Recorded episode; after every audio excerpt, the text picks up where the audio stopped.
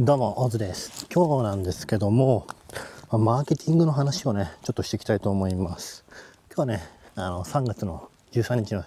お昼かな。今ね、えっ、と、ご飯食べ終わったんで、これから、ちょっとウォーキングの方に行きたいと思います。今日もね、穏やかな、えー日ですね。ほんと風が気持ち。良くてっていう感じです。で、今ね、私自身がね、部品メーカーに勤めているんですね。で、本当ね、こういったメーカーってね、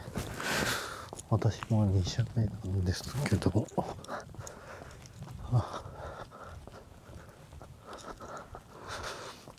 えっ、と、本当にね、マーケティングがね、苦手だなっていうね、印象がめちゃめちゃあるんですよね。で、例えばね部品メーカーだとまあね本当にあのいい商品を作ってで開発してねで特許出して発明内容を守ってでそんな感じでね考えてる人がほとんどなんですよね。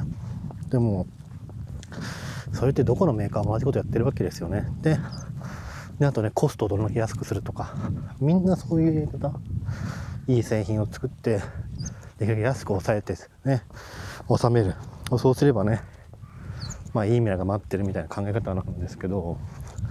でたまにはねあの製品に対して付加価値をつけて、まあ、高く売ろうとかね。本当にねそういうね単純な思考プロセスしか持ってないんですよね、まあ、そうじゃなくて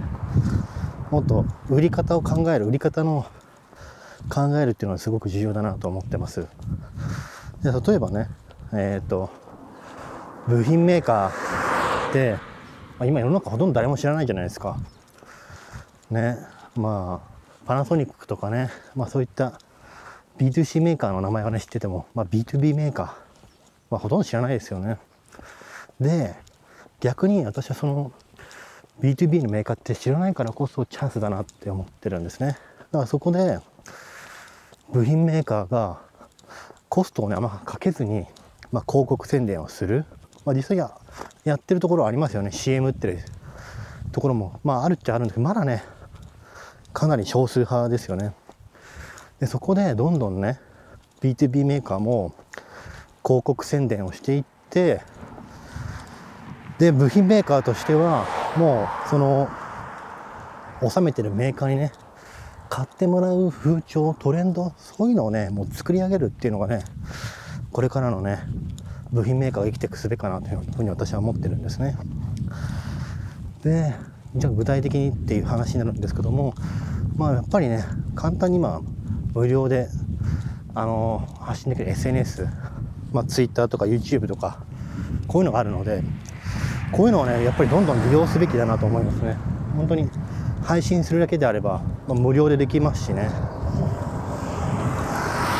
で一回ね、まあ、どうなるか分かんないけど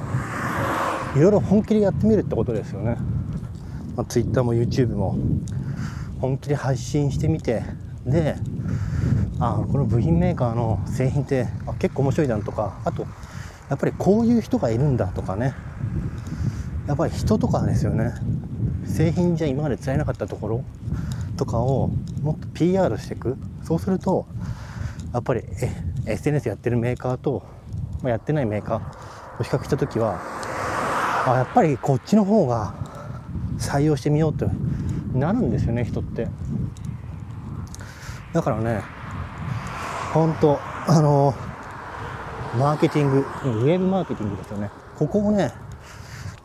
を本当にやるっていうのがね重要だなというふうに思いますね。だってもう本当に例えば100人がね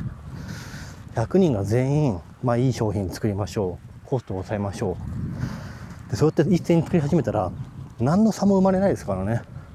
うん。みんな同じことを同じ思考プロセスで作るから差が生まれないわけですよね。だからあとはちょっとした価格のコストだったりとかまあ担当者の感覚とかね。あとどんだけ担当者が足毛に通えるとかそんなねまあどうでもいいところでやっぱ差が生まれるわけですよ。ビザがね。でもそうじゃなくてもうコスト、えー、製品、まあ、それ以外のもっと大きな軸、まあ、今回で言うとマーケティングとかそういうもう一個別のねベクトルを作ることによって自社の、ね、製品 PR っていうのはめちゃめちゃできるかなと思いますね。だから私自身もまだねこれやったことないんだけどやってみたいなっていうふうにめちゃめちゃ思ってますね。うん、でやっぱこういう考え方ってこういうマーケティングの考え方っていうのは、まあ、近郊西野さんだったりとかあと YouTube のねあの学さんとかがもうなんかもねまあ配信されてるので、まあ、そういったのをね今ね私は聞いてきて自分に当てはめたら、まあ、こんな感じになるのかなっていうふうなことをね考えて今話してます。うん。だから本当に部品メーカーがねそういうウェブマーケティングやるなんてめちゃめちゃ面白いと思うんですよ。っていうのは、誰もやってないからね、ほとんど。そしたら、今だったら日本で一番ね、えー、すごい、日本で一番の SNS を活用して、あの、売り上げ伸ばしている、あの、部品メーカーとか、そういったポジションも狙うわけですよね。そしたらね、そのポジション取れたらね、まあ、今後10年、20年は安泰できるんじゃないかなとは思いますけどね。あ今日はちょっとかねお昼にカレーを食べたから結構ボリューミーだったな。あーまあちょっとね真面目な話はこの辺にしておいて。いや金曜日ですね。いやよかったよかった。まあ今日は結構ねまた緩い感じでちょっと仕事してますね。いや疲れた疲れた。今日は午前中にまあちょっとねいろいろこれから3月に向けて3月の下旬に向けてねいろいろ報告会とかがあるんでその打ち合わせだったりとかあと来週のねスケジュール作り1週間のスケジュールね毎週金曜日に私作ってるんですよね。でスケジュールもね多分作ってる人結構いらっしゃると思うんですけどやっぱ午前中にね作るのがいいかなと思いますね。結構ねスケジュール作りって後に回しちゃう人がいっぱいいると思うんですけど結構ねスケジュールって頭使うんですよ。で頭使う仕事はもう午前中脳がリフレッシュな状態の時にやった方がいい。ですね。だから私は午前中にねやるようにしてます。あ疲れた疲れた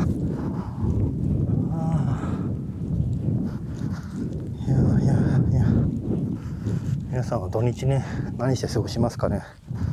まあなかなかねちょっと外出は難しいけど、まあ、公園ぐらいだったら行ってもいいかもしれないですよね、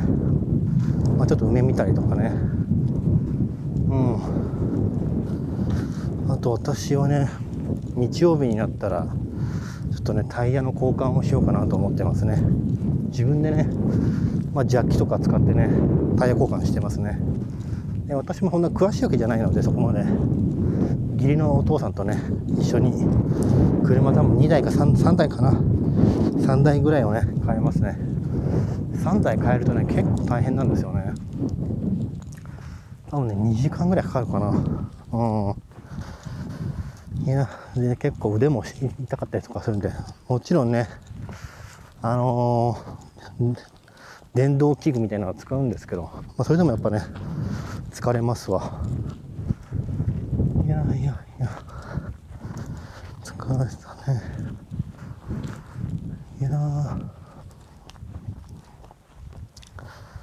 あ今日は家帰ったら何しようかな。最近ねゲームねやりたいなと思うんだけどなかなかねちょっと時間が取れずにできてないんですよね。だから最近もうプレステ4のゲームもねなんかどれももう似たような感じに見えちゃって。あんまりねやる気が起きないんですよね。はあ。もうね桜が咲くっていうのになかなかね花火に行くって感じでもないですもんね。だから本当に宴会をしなくてもまあちょっとね近所の桜をね見に行くみたいなそんな感じになるんでしょうね。うちの子供もね去年はねベビーカーとかでね連れてったけどもう今年はもうもうベビーカーなんか全然いらなくなったんでもう歩いてね桜見に行こうかなと思いますね。いや疲れた。よし。じゃあちょっとね今日はこんなところで終わりにしたいというふうに思います。それじゃあまた明日お会いしましょう。またね。